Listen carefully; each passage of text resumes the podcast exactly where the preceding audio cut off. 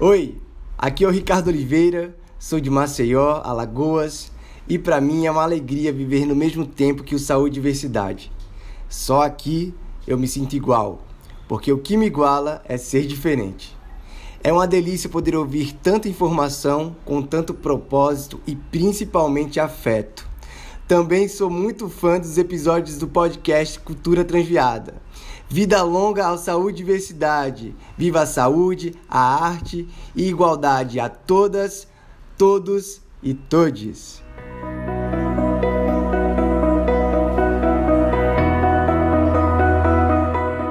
Olá, estamos aqui para mais um episódio do Saúde e Diversidade, um podcast sobre saúde para todas as diversidades. Epa, calma aí. Não é o Mário César Vilhena que está falando, dessa vez é o Saulo Ciasca. Bem-vindo, Saulo, pela primeira vez aqui como entrevistador do podcast. Olá, Vivian, sou eu, o Saulo Ciasca.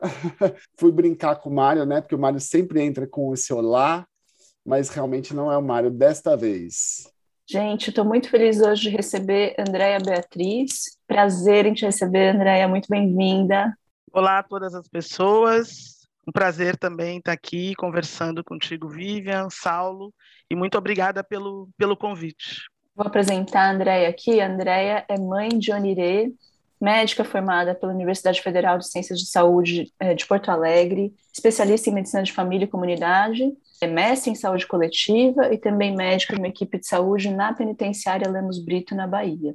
Ela é docente do curso de medicina e pesquisadora do Núcleo Interdisciplinar de Estudos em Desigualdades em Saúde, o NUDES, da Universidade Estadual de Feira de Santana. Ela coordena é, a organização política Reaja ou Será Morta, Reaja ou Será Morto, desde 2005, desenvolvendo práticas e ações de enfrentamento ao genocídio do povo negro nas ruas, favelas e no interior das prisões. A Andrea é idealizadora da Ação Permanente Saúde e Cultura Intramuros no Sistema Prisional Baiano, cofundadora da Escola Comunitária Quilombista Winnie Mandela e da livraria Ileie. Depois ela vai falar um pouquinho sobre a livraria para gente. Autora do livro Olhar por Entre Grades, Vidas em Poemas, publicado pela Reaja, editora, em 2020, da qual ela também é cofundadora, e ela coordena o GT em Saúde Prisional da Sociedade Brasileira de Medicina de Família e Comunidade. Muita coisa importante que a gente vai conversar aqui hoje. Que prazer te receber, Andréia. Que prazer, Andréia. uma honra estar aqui com você e poder escutar. E já começando, hoje o nosso tema é a saúde de pessoas privadas de liberdade. Né? Para começar a nossa conversa, existe uma forma mais correta e formas inadequadas de a gente se referir às pessoas privadas de liberdade?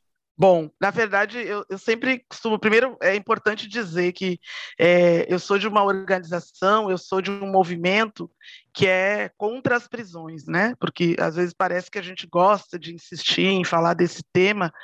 Então, eu sempre gosto de começar dizendo isso. E sempre que a gente vai falar em prisão, em privação, não é uma coisa boa, né? Então, o que a gente tem feito, o que a gente tem tentado é falar da vida das pessoas que estão privadas de liberdade. E para falar da vida das pessoas que estão é, privadas de liberdade, a gente precisa primeiro falar humanidade, é um debate sobre humanidade, sobre direitos, sobre liberdade. Nesse sentido, a gente sempre se remete às pessoas é, privadas de liberdade como pessoas privadas de liberdade. Durante muito tempo se tratou de diversos nomes e se tratou de uma maneira de negar, né, de uma maneira que sempre é um movimento de negação da humanidade dessas pessoas, da humanidade, do reconhecimento e dos direitos dessas pessoas. Então, obviamente que não adianta também a gente só mudar o nome e não mudar a prática, né? Enquanto a gente não consegue derrubar as prisões, a ideia é que a gente resgate é, essa humanidade que tem sido negada para as pessoas privadas de liberdade. E aí, para isso, a gente precisa tratá-las pelo nome de preferência ou como população é, privada de liberdade, pessoas privadas de liberdade, pessoas em situação de prisão, reconhecendo que é uma situação temporária, é, mas a ideia essencial é, é reconhecer que se tratam de pessoas e se trata de um debate sobre humanidade. A gente fala bastante sobre isso aqui, né, no podcast, Andréia, porque em todos os setores das diversidades existe esse tipo de problema, né, da nomeação, de como a gente se refere às pessoas, né? Então, não chamar a pessoa de deficiente, chamar de pessoa com deficiência ou pessoa com uma diversidade funcional, né?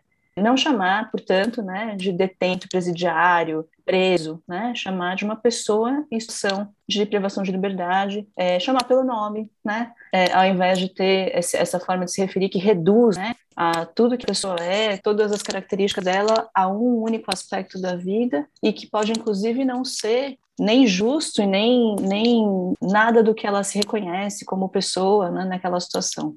É muito pelo contrário. É, existe uma, é, uma tendência da gente nesse debate sobre o tratamento, e, e que, para mim, eu, eu, eu reforço, tem a ver com humanidade, que é de coisificar, né? Então, tratar as pessoas por esses nomes, né, que remetem muito mais é, a coisa é, ao aspecto de como ela é tratada pela sociedade do que como ela realmente vive, é, se relaciona com as coisas. Então, é, é uma maneira de tentar diminuir, né? quer dizer, reduzir a número, reduzir a uma cor de farda, por exemplo, que é muito é, frequente no interior do sistema prisional, é, reduzir, é exatamente como foi dito, é uma redução e, e, e, essencialmente né, a negação da história, da trajetória, inclusive da própria negligência é, é, providenciada, promovida pelo próprio Estado, pelos gestores e pelos governos. Então, é, é, falar e tratar as pessoas pelo nome é essencial, né? Em qualquer tipo de relação, reconhecer o nome, reconhecer a trajetória de maneira indistinta, né? Eu sempre é, é, começo também, quando eu trato desse assunto, com os estudantes do campo da saúde, por exemplo, é dizendo que em nenhum momento, por exemplo, a gente é, na rua, ou quando a gente está aprendendo a ser médico, ou médica, ou enfermeiro, ou enfermeira, ou profissional de saúde, de uma maneira geral, a gente, durante o aprendizado, é, quando a gente vai para as unidades hospitalares ou para as UPAs, unidades de pronto atendimento, unidades de saúde, os mais diferentes é, locais onde a gente aprende a produzir, a cuidar e a tratar é, e a promover a saúde das pessoas, é, a gente não é ensinado, né? A tratar as pessoas é, dessa maneira. A gente não é ensinado a perguntar para as pessoas é, se elas tiveram, por exemplo, um histórico de passagem por unidades prisionais.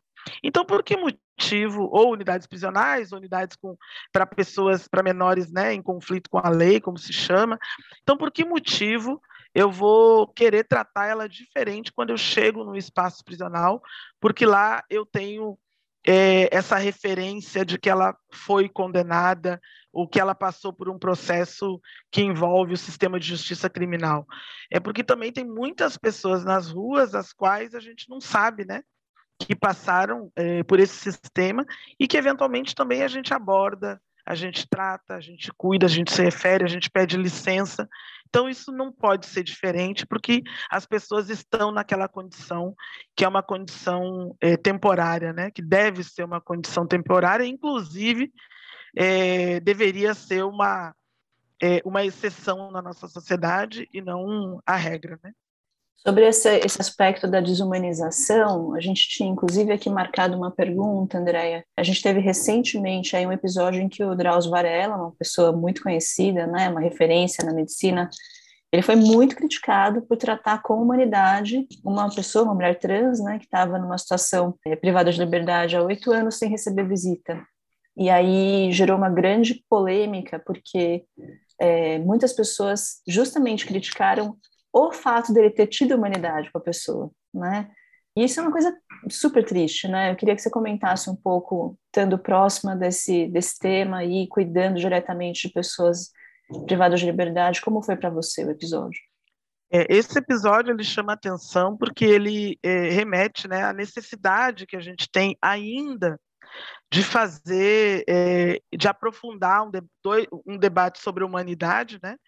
E eu acho que os movimentos sociais da população LGBTQIA+, o movimento negro, o, a organização dos povos originários indígenas é, e demais pessoas e demais grupos que não são os grupos normativos, ou seja, é, todos os grupos que não são grupos estabelecidos no modelo de Estado, é, onde tem um status de privilégio, ou seja, que não são as pessoas brancas, tem sido um grande desafio e tem trazido esse debate à tona. Essa é a primeira coisa. A outra questão é a seriedade com que a gente precisa debater a instituição prisão na nossa sociedade, para além de achar que ela é, um, que ela é a solução para os conflitos sociais que a gente socio-raciais, né, e econômicos que a gente vivencia. Mas, é, primeiro, é, uma outra coisa que eu acho também que é importante nesse debate sobre humanidade é que a gente tem discutido no interior da organização que eu faço parte, que eu tenho discutido ao longo desses 15 anos de prática de, é, de cuidado da saúde das pessoas privadas de liberdade, é que tirar a humanidade, desumanizar, seria tirar a humanidade de alguém que pôde ter a sua humanidade reconhecida. E, infelizmente, quando a gente fala é, num país como o nosso, que é o país que todo mundo sabe, que é o que, um dos que mais mata pessoas do grupo LGBTQIA+, é, no mundo. Esse é um título, um dos títulos que o Brasil tem e está nos primeiros lugares, que é um dos países, é o terceiro país que mais encarcera pessoas no mundo. E encarcera, é, não por acaso, pessoas, em sua maioria pretas e pardas, cuja humanidade também não tem sido reconhecida ao longo do tempo. E a gente está num país onde as pessoas são o tempo todo perseguidas por esse marcador racial, por serem pretas e pardas. Em, dentro de um mercado, é, em estacionamentos, em shoppings, nas ruas, é, são caçadas é, pelas polícias militares no Brasil, estão em maior parte dentro de unidades prisionais, onde todo mundo sabe que não é um espaço bom, então, é porque a gente está tratando de um grupo que, muito antes de passar pelo espaço prisional, são pessoas cuja humanidade ela é negada, ela não é reconhecida. Essa é uma questão importante. Então, a gente está falando de, aí, de, de, dois grupos, né, que eu dei é, é, como exemplo, mas falar das pessoas trans nesse espaço também é falar que muito antes as pessoas não tinham a humanidade reconhecida e quando entram para esse espaço, que é um espaço de privação, que é um espaço onde tem superlotação das unidades, né, que todo mundo reconhece. Recentemente, há alguns anos, um, um gestor nacional do Ministério da Justiça reconheceu e comparou as unidades prisionais às masmorras. Então, se a gente tem uma sociedade que se diz civilizada é, e que diz que é possível manter a vida das pessoas dessa maneira, a gente não pode falar é, em humanidade, né, em desumanização. A gente tem que falar que é uma humanidade que não é reconhecida. Se a gente tem pessoas vivendo, a gente tem aproximadamente 8% das pessoas vivendo na extrema pobreza. Se o contexto da pandemia ele pôde falar que tem muitas pessoas que não têm acesso à água potável fora e dentro das unidades prisionais, a gente está vendo isso, é, as pessoas não tinham acesso à água potável, a uma refeição adequada, se a gente está falando de 17 milhões de pessoas que se encontram vivendo uma situação de insegurança alimentar, de que humanidade que a gente está falando? Se a gente está falando que, enquanto um grupo é, pegava um jatinho para se deslocar no contexto da pandemia por Covid-19, do norte do país para a região sudeste, onde tinha rede hospitalar é, caríssima, né? hospitais privados, que estavam recebendo essas pessoas nos seus jatinhos particulares, enquanto as pessoas estavam fazendo uma corrida para conseguir oxigênio para os seus parentes respirarem, e muitas pessoas morreram por falta de oxigênio em hospitais, por falta de cuidado, por não ter acesso a, a, a, máscaras e ao mínimo de cuidado. Como é que a gente pode estar falando em humanidade, né? Então, o que eu falo, inclusive, é o que a gente tem debatido, é humanidade para quem, né?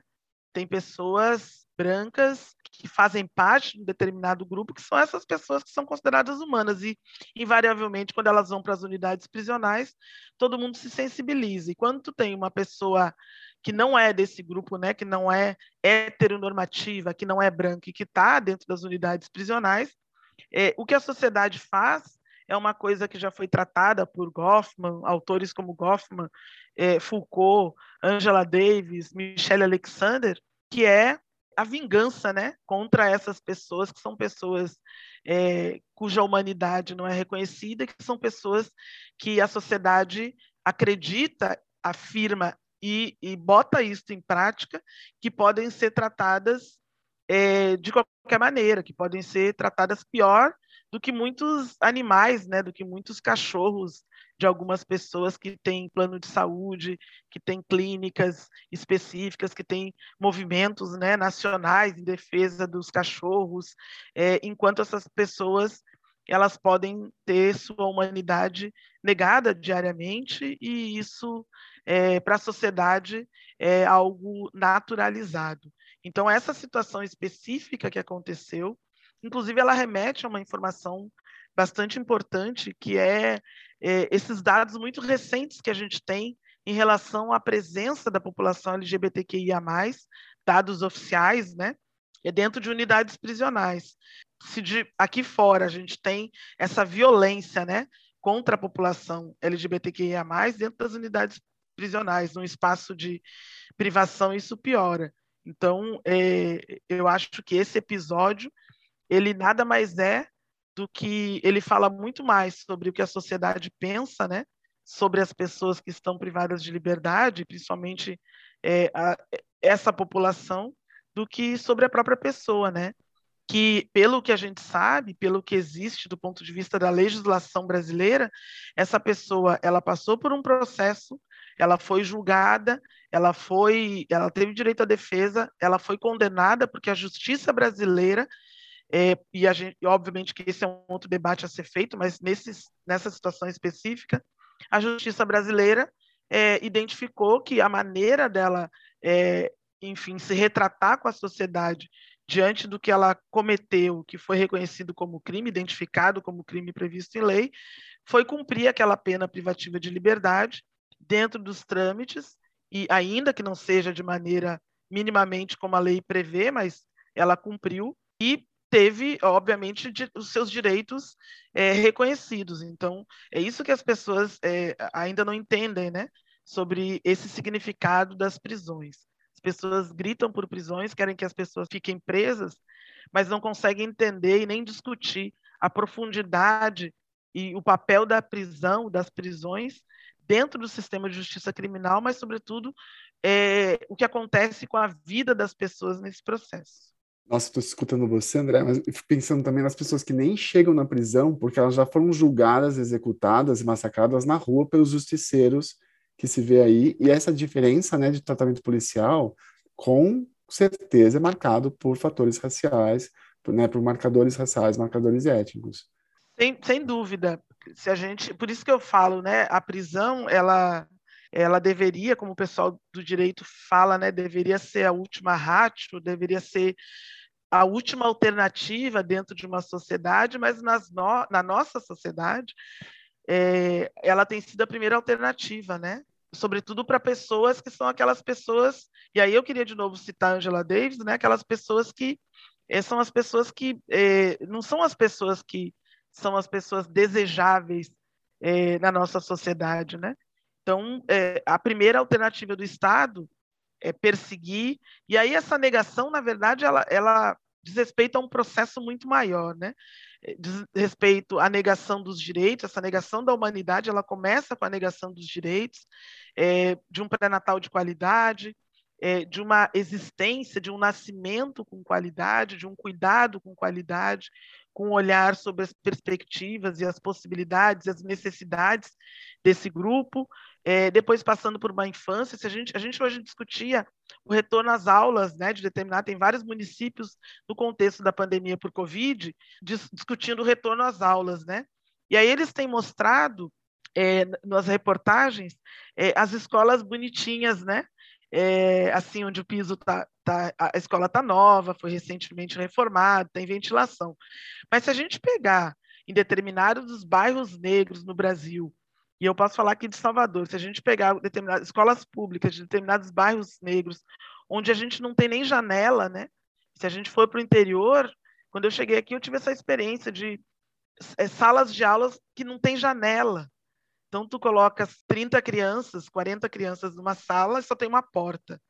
Ou tem alguns buracos que, enfim, que não é uma ventilação cruzada adequada. E quem são essas crianças? É assim que a gente passa pelas escolas, né? É assim que a gente cresce, nós, pessoas negras, em maioria crescemos é, em escolas. Então, essa negação, ela começa é, pela negação de direitos quando a gente cresce nos bairros negros. A primeira maneira, a única maneira que o Estado se faz efetivamente presente é através da presença é, das polícias, né? É, cerceando, limitando, impedindo, inclusive, a nossa manifestação, nosso direito de ir e vir, é, controlando com abordagens violentas, como é de público conhecimento. E, obviamente, que hoje a gente tem condições de. As câmeras, né? Elas têm mostrado isso, mas é, qualquer pessoa negra de 50 anos nesse país, como eu, pode relatar inúmeras situações onde não tinha câmeras na época, onde a gente entrava no mercado, a gente era perseguido, a gente era é, emparedado por um, um segurança por ser uma pessoa negra. Então é dessa maneira que o Estado, as instituições privadas também se sentem à vontade é, para tratar as pessoas e, obviamente, que chega em determinado momento, esse controle ele se dá através do pensamento do sistema de justiça criminal, ou seja, crianças negras, é, meninos negros em sua maioria, que são abordados de forma violenta, que são criminalizados, como todo mundo já sabe, né, com o kit flagrante que existe, né, são é, violados, muitos morrem, é, e aí vem aquela justificativa de resistência seguida de morte, e que já foi desvendado também, tem sido né, um debate muito é, bem colocado pelo movimento negro sério, compromissado, que não é de hoje, desde há muito tempo nesse país. E quando não se perde a vida numa dessas abordagens, vai para dentro das unidades prisionais e esse processo ele continua, inclusive continua quando se sai das unidades prisionais, né? Uma pessoa é, negra sair de uma unidade prisional hoje, conseguir reestruturar a sua vida, retomar a sua vida, é muito difícil, né? Porque já vem de todo esse histórico que eu trouxe muito brevemente aqui, para a gente entender como que, que isso funciona. A música hoje é Dentro Ali, da Lua de Luna. Ah, Lua de Luna, como eu te amo.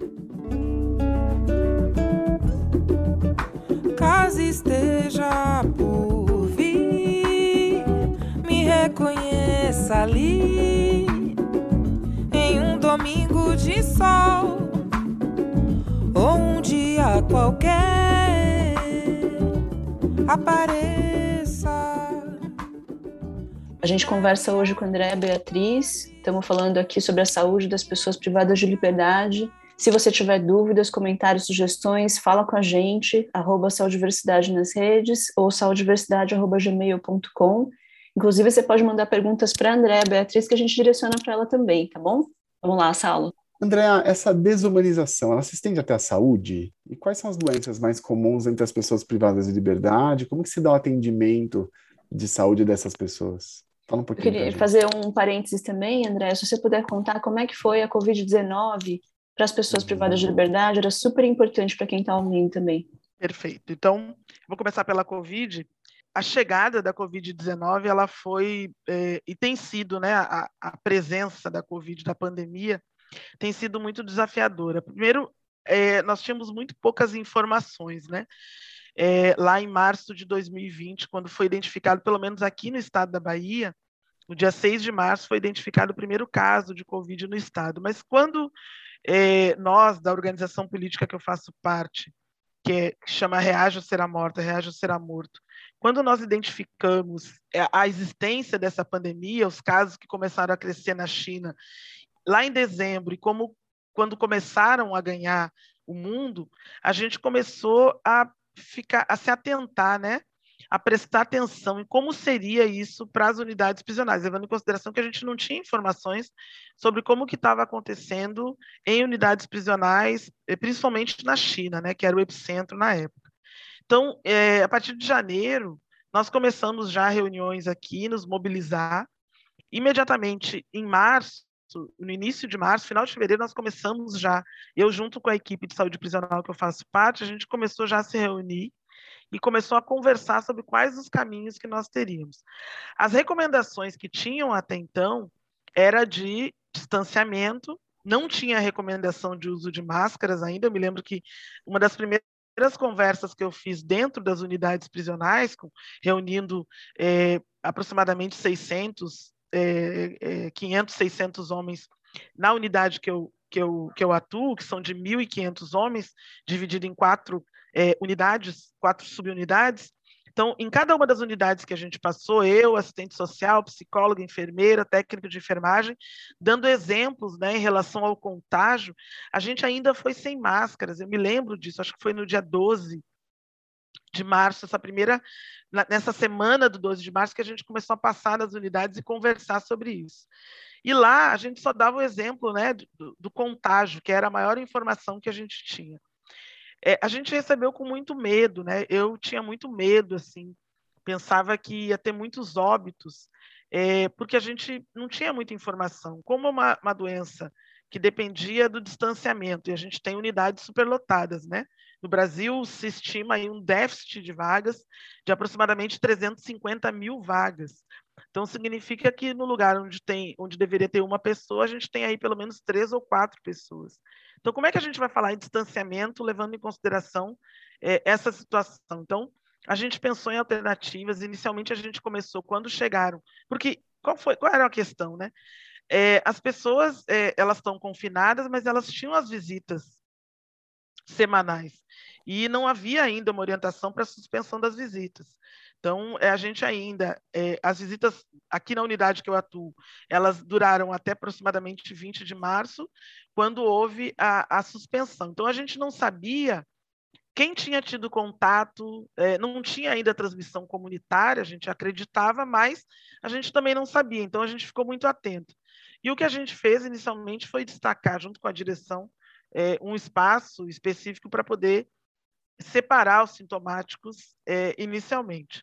Obviamente que depois muita coisa veio mudando, né? A gente veio aprendendo muita coisa, chegou a indicação do uso de máscara para sintomáticos respiratórios, depois veio a, a orientação de uso de máscaras é, para todo mundo, aí não tinha máscaras N95 para todo mundo, não tinha luvas, suspende o atendimento das, dos doentes crônicos, atende só pessoas com suspeita de Covid, suspende as, as, as visitas, mas quem tem, tinha tido contato antes poderia ter se contaminado. Agentes penitenciários e os demais profissionais que atuam em unidades prisionais também começaram a, é, a testar positivo, né? É, os testes demoraram muito para chegar nas unidades prisionais, na unidade onde eu atuo. É, não tinha indicação de teste para todo mundo. Então, é, foi muito confuso. E, além disso, eu acho que um desserviço em relação à coordenação nacional, né?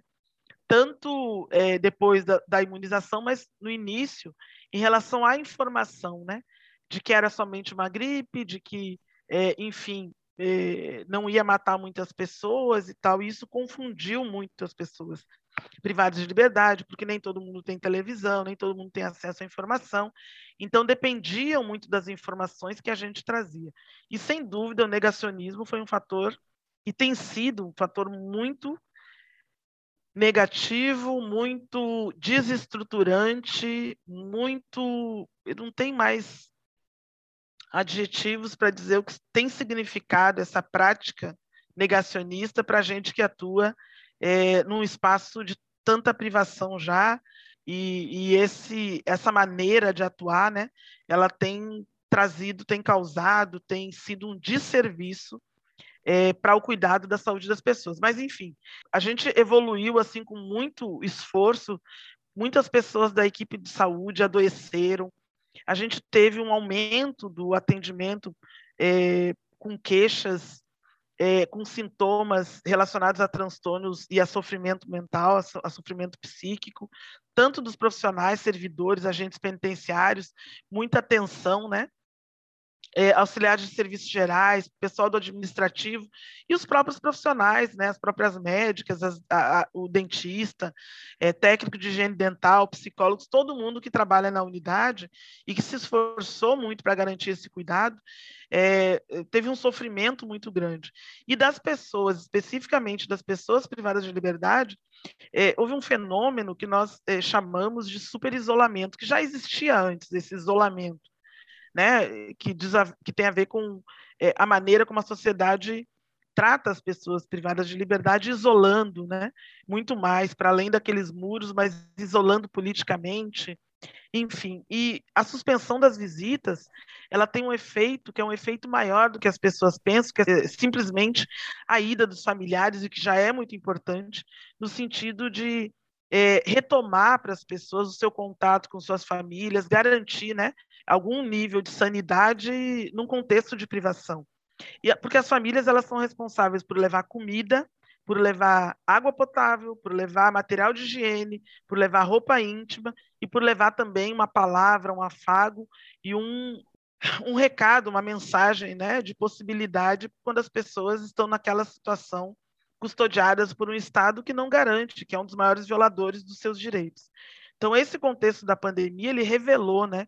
O que eu tenho dito é que ele ele tirou aquela névoa branca que existe sobre essa rachadura que tem a ver com esse gap, né, que é o que o sistema prisional, esse buraco que ele é um buraco sem fundo, ele é um buraco que é envolvido por essa névoa branca densa que impede que se veja o que ele realmente significa, né? Porque se por um lado ele é dor, sofrimento e privação, por outro lado ele é lucro e ele é garantia para determinado grupo para manter o seu status quo.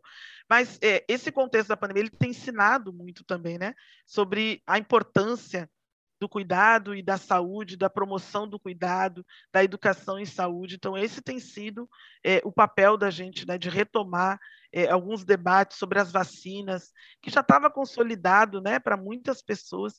Eu vou dizer, nesses 15 anos, eu nunca tive é, alguém que tinha se negado a tomar vacina antitetânica, é, tríplice viral, todas as vacinas, hepatite, a gente conseguia colocar em dia.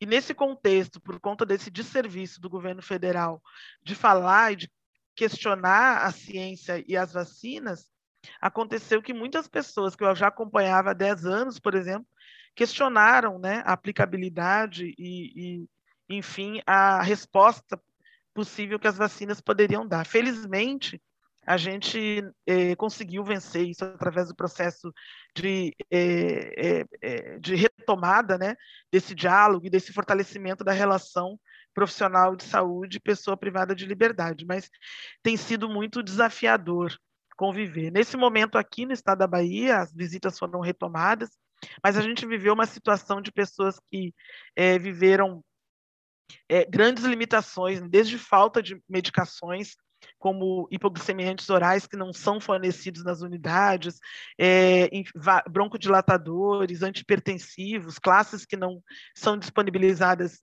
pelo setor público, até comida, né? Alimento mesmo, insuficiente, ou a qualidade, às vezes é bastante questionável em unidades prisionais, e a suspensão das visitas nesse contexto de pandemia, ela também é, é, trouxe essa situação.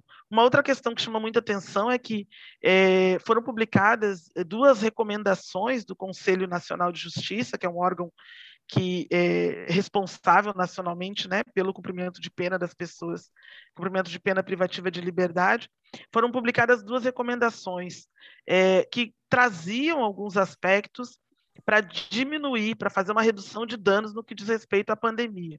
E uma delas foi garantir que pessoas que tivessem doença crônica ou e, e, que a gente sabe que confere é, maior gravidade e também tem um risco maior de óbito é, no contexto da pandemia por Covid. Então, essa recomendação inicialmente, ela, além de dizer que tinha que garantir o que já é dever do Estado, água potável, alimentação, enfim, outros direitos, que a gente poderia, a partir de relatórios de saúde, garantir que essas pessoas, é, obviamente que reservadas proporções e garantido o seu é, é, é, cuidar do seu processo judicial, tinha algumas características específicas, pudessem ir para a prisão domiciliar ou, ou ter o seu direito à prisão domiciliar para que pudessem, numa dificuldade do Estado de garantir o seu cuidado à saúde, que as pessoas pudessem ter esse direito garantido.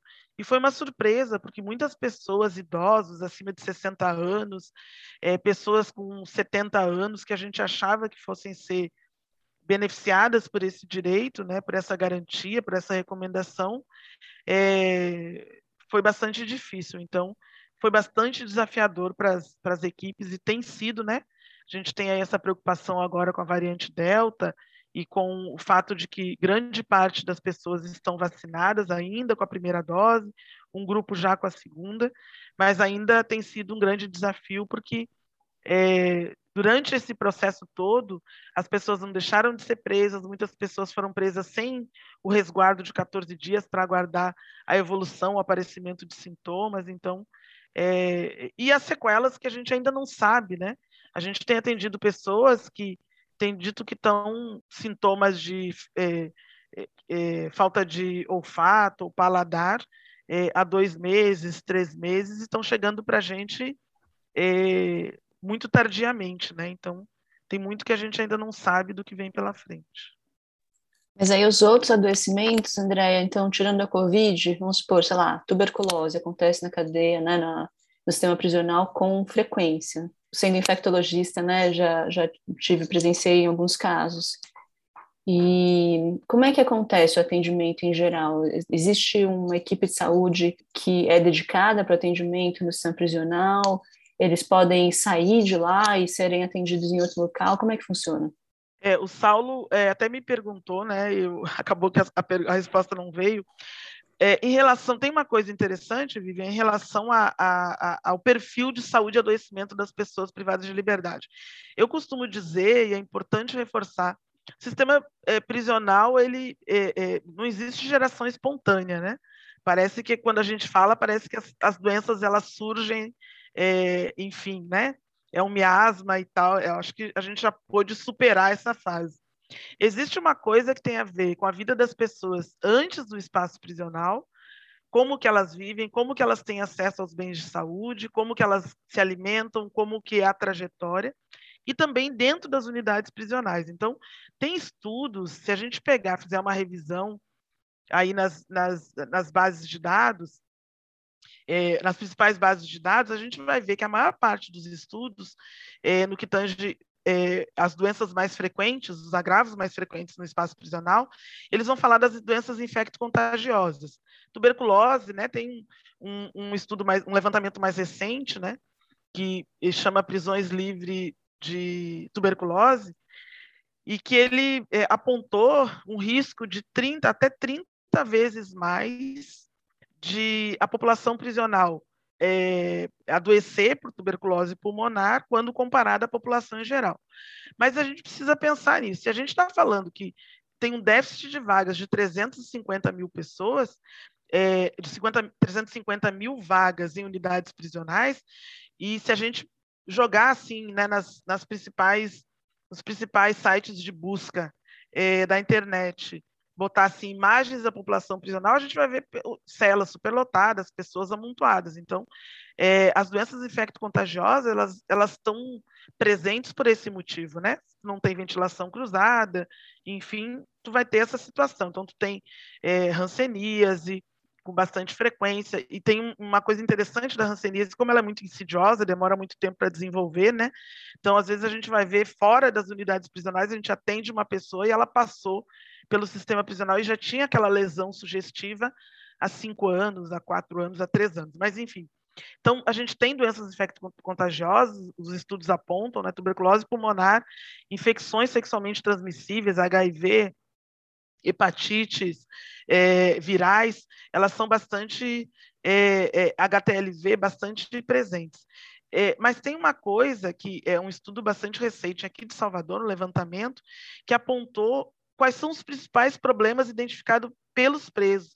Porque, invariavelmente, esses estudos a gente vai para as bases, a gente vai para é, é, o sistema de notificação é, de agravos, né? Se a gente pegar o Sinan, tem um estudo muito interessante, é publicado pela Universidade Federal do Espírito Santo em parceria com o Ministério da, da Saúde em 2014, e que ele é, aponta que os três agravos notificados, notificáveis, né, mais identificados foram tuberculose pulmonar, dengue e HIV/AIDS no Brasil, isso em 2014, um, estudo epidemiológico bem importante. Mas eh, também tem alguns estudos que apontam que as próprias condições de confinamento, a insalubridade, eh, levam né, eh, a sofrimento psíquico e as diversas formas de adoecimento e a maior vulnerabilização a essas doenças. Mas esse levantamento ele trouxe uma perspectiva do ponto de vista das pessoas privadas de liberdade quais são os principais problemas de saúde. E entre esses eh, problemas de saúde, eh, eh, elas identificaram comida, péssima qualidade da comida e quantidade de comida insuficiente, água potável, falta de água potável, dificuldade de acesso à defensoria pública, que é o advogado público, né? Quando as pessoas não têm condições de pagar um advogado, é, dificuldade de acesso ao serviço social, que vai dar acesso ao contato com a família, para fazer documentos, para garantir determinados direitos. Então, são todas questões que, que não aparecem na maior parte dos estudos, mas que, quando a gente vai identificar, e esse estudo é importante por isso, do ponto de vista das pessoas privadas de liberdade, pensar que é, dificuldade de acesso à água potável. Aí também apareceu doenças de pele, né? É, as, as micoses, as, enfim, as, as dermatofitoses, as dermatoses, elas são bastante presentes também. Mas me chama a atenção que a gente pouco valoriza, né? Quer dizer, não ter acesso à água é, para beber. E aí, a despeito de tudo que a gente tem falado, né? Beba água, se hidrate, e da importância da água que a gente sabe que existe para as pessoas, é, para as pessoas viverem. Mas, sem dúvida, é, é, as doenças infecto-contagiosas, elas são bastante presentes, mas, é, sobretudo, por um histórico né, de vulnerabilização que a maior parte das pessoas vive. Também é, a marginalização é, social, um desses estudos aponta, e também é, o, o uso e o abuso de drogas lícitas e também das drogas ilícitas. São, aí é um pouco do perfil é, pelo qual adoecem as pessoas. Eu acho que a gente tem um gap muito grande em relação aos transtornos mentais, né? Que infelizmente nem sempre eles são é, adequadamente identificados ou adequadamente valorizados é, no espaço no espaço prisional. E aí, em relação ao atendimento, Andréia, é, as pessoas são atendidas dentro mesmo do sistema prisional? Como é que funciona? É, a gente tem, é, do ponto de vista do direito à saúde, né, existe um arcabouço legal muito importante. Desde, se a gente parar para pensar, desde 1955 a gente tem regras mínimas para tra tratamento de pessoas, de prisioneiros, é, que foi elaborado e publicado pela ONU, Organização das Nações Unidas, que já pensava, né, como que essas pessoas, como que as pessoas privadas de liberdade deveriam ser tratadas. E no Brasil a gente tem algumas políticas específicas desde 1984, mas eu queria destacar que muito mais recente uma política que é a Política Nacional de Atenção Integral à Saúde da pessoa, da, da pessoa privada de liberdade no âmbito do SUS, que é a lei de 2014, e essa política é que vai garantir o acesso integral das pessoas privadas de liberdade ao Sistema Único de Saúde. Então, prevê ali dif diferentes modelos de equipes de saúde prisional, que vai estar relacionada também à forma como essas equipes serão financiadas, e que dependem de uma relação entre o município, onde esses, essas pessoas privadas de liberdade estão, onde essa unidade prisional está fixada, está colocada, é, e é, a relação com o Estado e também com a União. É, essa política, então, ela, ela traz diretrizes, né, e ela prevê ali as formas de equipe, as formas como as equipes podem ser organizadas, a depender também da quantidade de pessoas presas. Então, no Brasil, a gente tem um mosaico muito grande em relação a como esse atendimento acontece. Na unidade onde eu atendo, e eu trabalho num complexo prisional, lá nós temos uma equipe formada mínima de médica, enfermeira, técnico de enfermagem, dentista, técnico de higiene dental, e junto a essas equipes tem psicólogos, assistente social, psiquiatra, urologista atendendo, e, e essa equipe é responsável pelas ações de saúde. Eu atendo numa equipe de saúde prisional, que atende, a minha equipe ela atende é, aproximadamente 600 pessoas, um pouquinho mais, privadas de liberdade, é, e a gente desenvolve as ações previstas para o nível de atenção primária, né? É, ações de prevenção, é, de promoção da saúde, de prevenção de agravos, tratamento e recuperação também de agravos numa interface, né, tentando construir a coordenação do cuidado, numa interface com os outros níveis de complexidade do sistema de saúde aqui no município. Essa maleta. Curte aí dentro ali de Lua de Luna hoje, essa música incrível. Ai, cantora maravilhosa. Em um livro de receitas naturais e um terço para um Pai Nosso, pedaço de pão.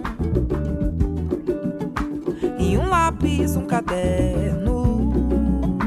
E a vida dos meus filhos, que é tudo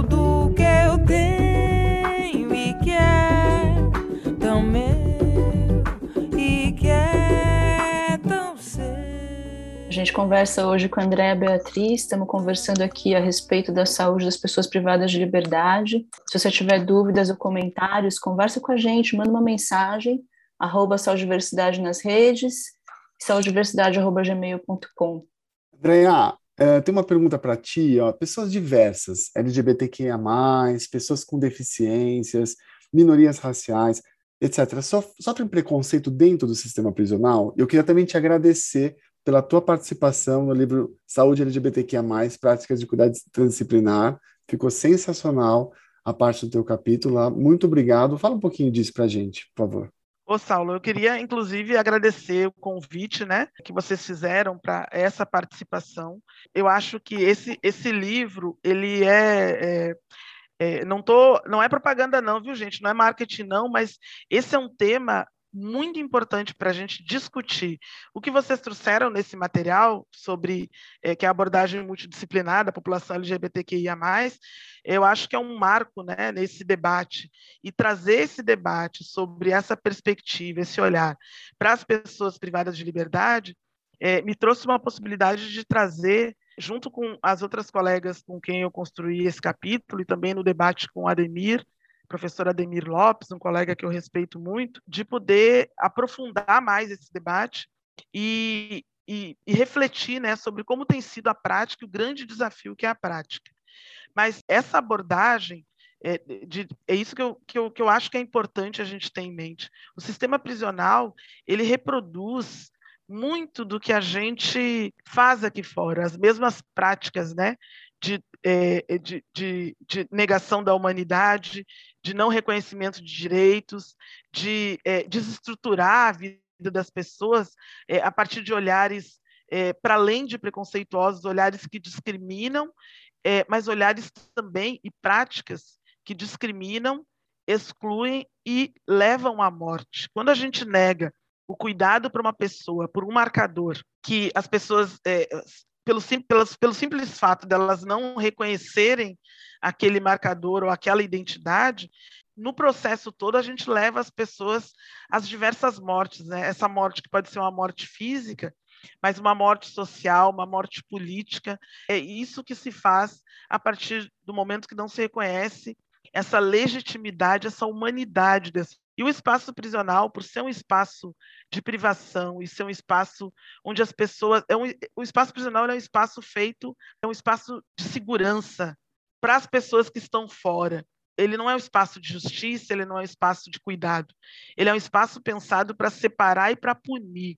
Como ele é um espaço de punição, o que o grande desafio lá é poder garantir que todas as pessoas que estão lá, profissionais de saúde, agentes de segurança, profissionais administrativos, diretores e as próprias pessoas que estão privadas de liberdade resistam a esse chamado constante que existe para punir reiteradas vezes, para violar, para negar e para é, não garantir qualquer coisa que seja humano naquele espaço.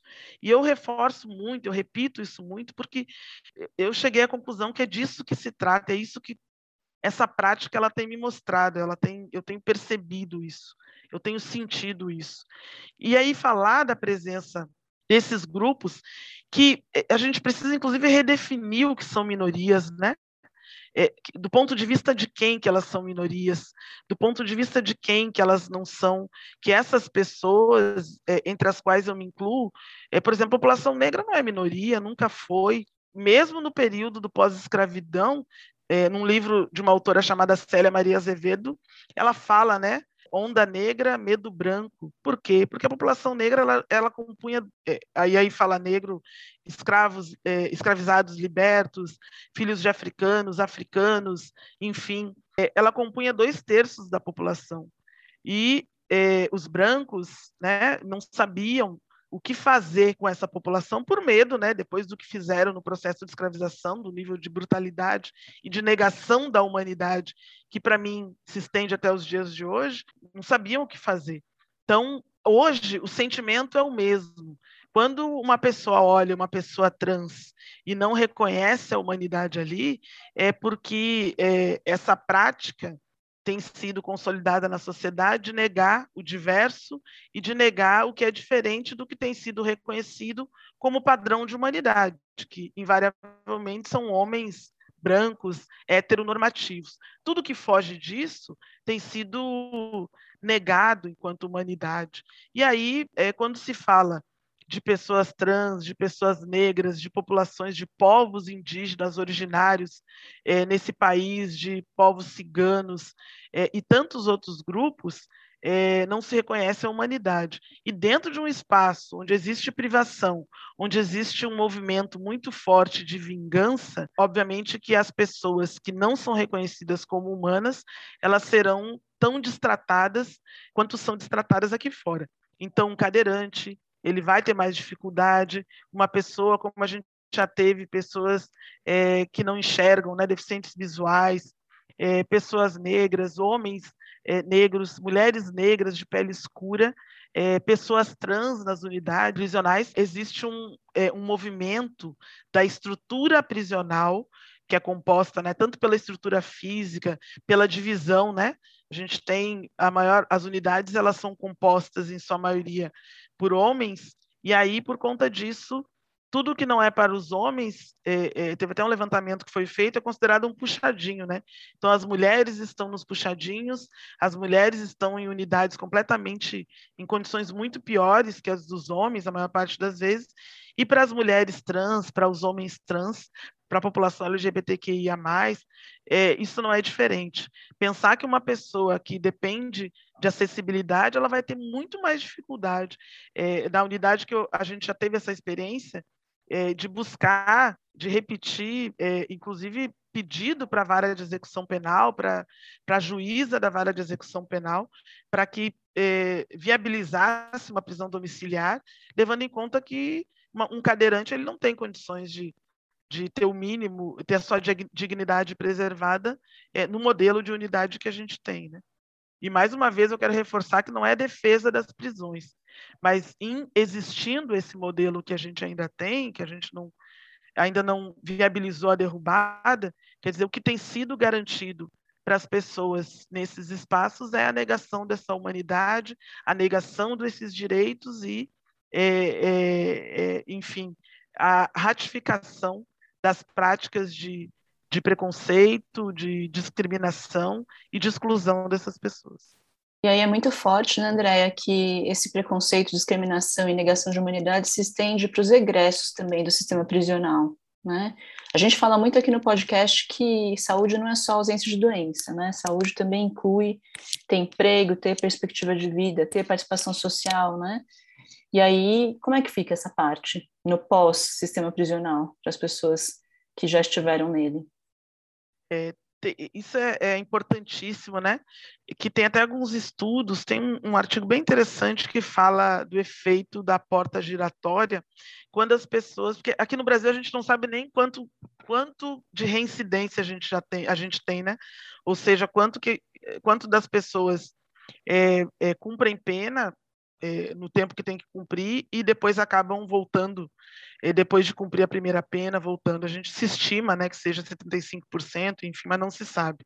Mas muitas das pessoas, aí tem esse efeito que sempre me chama a atenção da porta giratória, né, das pessoas que vão e por não terem condições é, de reestruturar sua vida, de retomar suas vidas, elas acabam voltando. Essa é uma questão. E para mim a saúde ela pode contribuir para esse processo de reestruturação das vidas das pessoas. O cuidado, né, as equipes de saúde, os profissionais de saúde, nós médicas de família e comunidade, principalmente é, por conta das competências que envolvem a nossa prática, elas poderiam contribuir muito, né, para é, esse é, é essa reconstrução.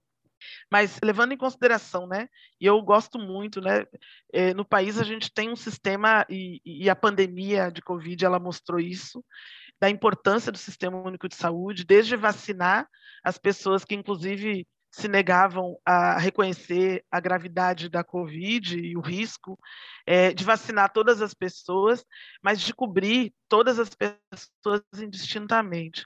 E o que foi pensado para esse Sistema Único de Saúde, através de uma grande mobilização no movimento de reforma sanitária, é importantíssimo para a gente entender de que saúde a gente está tratando quando a gente fala do sistema prisional também. Eu lembro daquele é, conceito é, pensado lá na oitava Conferência Nacional de Saúde, que é o, o acesso, né? O acesso, como tu falou, Vivian, a, a, a, educação, a cultura, a emprego, lazer, renda, acesso à terra, a própria saúde, né? Mas é, antes de tudo, né? Acho que a gente precisa pensar no reconhecimento da identidade, das trajetórias das pessoas e como isso da identidade, da trajetória e, e da maneira como a própria sociedade é, reproduz essas as desigualdades, as iniquidades que a gente tem no campo da saúde, como isso tudo contribui para a gente pensar é, numa saúde possível para todas as pessoas. Então, é muito desafiador. Eu não sei te dizer se a gente pode discutir saúde num, num lugar onde a gente está privado do direito de da humanidade, é, né? se deslocar, de acordar quando quer, de é, como pensar nisso se a gente tem a negação da humanidade. Mas o que eu, eu o que eu gosto muito, que eu tenho utilizado como estratégia para isso, é pensar que a produção do cuidado ela pode nos levar a entender o que significa saúde para cada uma das pessoas que passa pelo sistema de justiça criminal, que passa pelas unidades prisionais, e também para os profissionais que estão buscando construir alguma coisa no campo de saúde.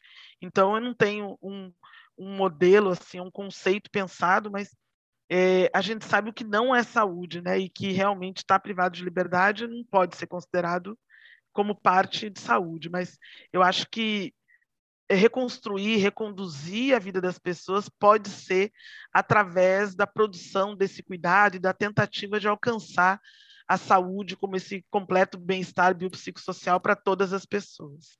Nossa, Andréia, quanta coisa, né? Super importante o conteúdo. Te agradeço demais também.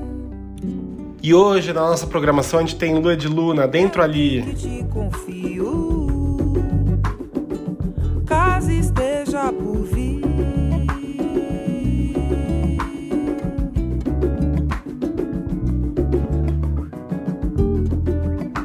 Caso esteja por vir, me reconheça ali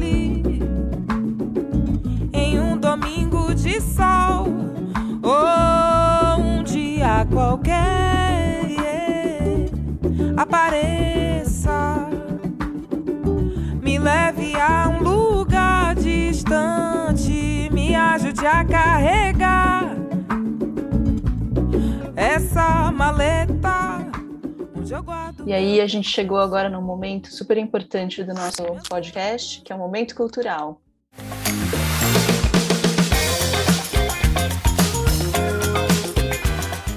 Nesse momento, os nossos entrevistados dão uma dica, que pode ser um livro, um filme, uma série, um perfil de Instagram, é, qualquer coisa que você é, sugira aí para a gente consumir de, de, informação e de conhecimento para melhorar os nossos nossa abordagem, nossa percepção desse tema. Eu já sei aqui que a Andrea é autora de vários é, livros, então ela pode dar os próprios livros dela e outras sugestões também, Andrea.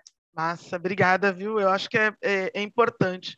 Eu tenho descoberto é, a leitura e me aproximado muito mais dela, entendido que ela tem sido um caminho, né? Escrever tem sido um caminho, eu estou descobrindo outras médicas é, também que têm escrito, né? Que têm pensado é, a literatura como parte desse processo de cuidado que, contribui, que colabora. Eu leio com algumas pessoas durante o atendimento à saúde na unidade que eu trabalho, eu leio poemas, eu leio trechos de textos, eu apresento autoras, eu apresento livros. Eu queria é, sugerir é, para as pessoas, primeiro, é, tem um documentário incrível que foi elaborado, que chama por uma produtora chamada Coro de Rato, do Rio de Janeiro, e é um, um documentário muito importante chamado Homens Invisíveis, que fala da invisibilidade, da invisibilização de homens trans em unidades prisionais. Esse foi uma parceria, acho que com a Fiocruz, é, e aí é, fica a dica para as pessoas procurarem aí, tem sido, tem tido vários eventos com esse, com esse material. Além desse documentário, eu queria sugerir para as pessoas visitarem, é, participarem com a gente do GT de Saúde Prisional, da Sociedade Brasileira de Medicina de Família e Comunidade. A gente tem vários textos, alguns textos, algumas referências também na página do GT, em Saúde Prisional, da Sociedade Brasileira de Medicina de Família e Comunidade. E também para visitar é, a página da Livraria Eleie, que no Instagram é arroba livraria Eleie, com Y, é, sem, é, sem acento, as pessoas vão encontrar, arroba livraria Eleie, tudo junto. E lá a gente vai ter uma série de dicas. É, é uma livraria é, que foi fundada, que foi criada agora no contexto desse enfrentamento que a gente chama de genocídio do povo negro, e tem é, uma série de autores e autoras em sua maioria negros e negras, que têm produzido, é, debatido é, muitos temas importantes, e entre eles também o debate sobre é, a presença é, e a vida das pessoas é, quando estão também privadas de liberdade. E aí também fazer uma outra sugestão, que é para as pessoas acompanharem a página no Instagram da organização política a qual coordeno, que chama Reaja ou Será Morta, Reaja ou Será Morto. Se colocar lá é, arroba reaja ou será morta. É, tem várias informações sobre essa, esse enfrentamento e também da editora Reaja, onde eu publiquei o livro é, Olhar por Entre Grades, Vidas em Poemas, que é um, um certo desabafo do meu ponto de vista é, e um pouco da história de como eu olho as pessoas por entre as grades e como eu também me vejo ao longo desse tempo de atuação em uma equipe de saúde prisional. Eu agradeço muito, Vivian, Saulo, por estar aqui com vocês, por essa conversa. Espero muito ter contribuído para esse debate, para essa conversa. Esse é um tema complexo e ele não se encerra por aqui, né? Vocês viram que eu falo bastante, mas é porque realmente ele envolve muita complexidade. Falar de prisão não é só falar da prisão e do momento do encarceramento, é discutir a nossa sociedade, é discutir as relações de poder no Brasil e no mundo, discutir as relações socio-raciais, como elas se conformam ao longo do tempo. Eu permaneço à disposição. Muito obrigada. Nossa, eu quero muito fazer a parte 2, porque com certeza ficou faltando muita coisa aqui para a gente discutir. Adorei a conversa. Obrigada, Andréia. Andréia, muito obrigado. Eu estou maravilhado aqui. Gostei, aprendi muito também. Muito obrigado por existir nesse mundo e por falar aqui com a gente. Eu que agradeço mais uma vez mesmo o carinho, o cuidado, a paciência de Vivian com o negócio dos horários, né? É, que a gente corre junto. Ainda bem que a gente está falando entre colegas, então não tem esse problema. Todo mundo sabe, né? Como é, como são os horários. E ó, deixa eu só deixar um convite aqui. Eu espero que assim que a gente é, tenha oportunidade, que as coisas estejam menos difíceis, que vocês venham aqui, que vocês possam fazer uma fala com os internos onde eu atuo, que eu vou falar desse podcast que eu fiz. Eu acho que se a gente puder também passar em algum momento, trazer o áudio e vocês, enfim, a gente puder passar dentro da unidade, fica o convite aqui, é, como contrapartida de vocês, que senão eu vou falar, hein? Contrapartida, vocês em algum momento virem aqui é, na Bahia e irem dentro da unidade prisional, falar por que desse interesse, falar com as pessoas privadas de liberdade seria muito importante. Com certeza, já está aceito o convite, Andréia. Pronto, vou botar na agenda aqui para não esquecer de cobrar. Obrigada, gente. Cuidem-se, tudo de bom. Até semana que vem. Quero agradecer aqui a toda a equipe do Saúde e Diversidade e também as instituições e empresas que dão apoio para a gente poder funcionar que são RF Laboratório, One Life Diagnósticos, Castro Burger, Jornal da USP. Tchau, pessoal, muito obrigada!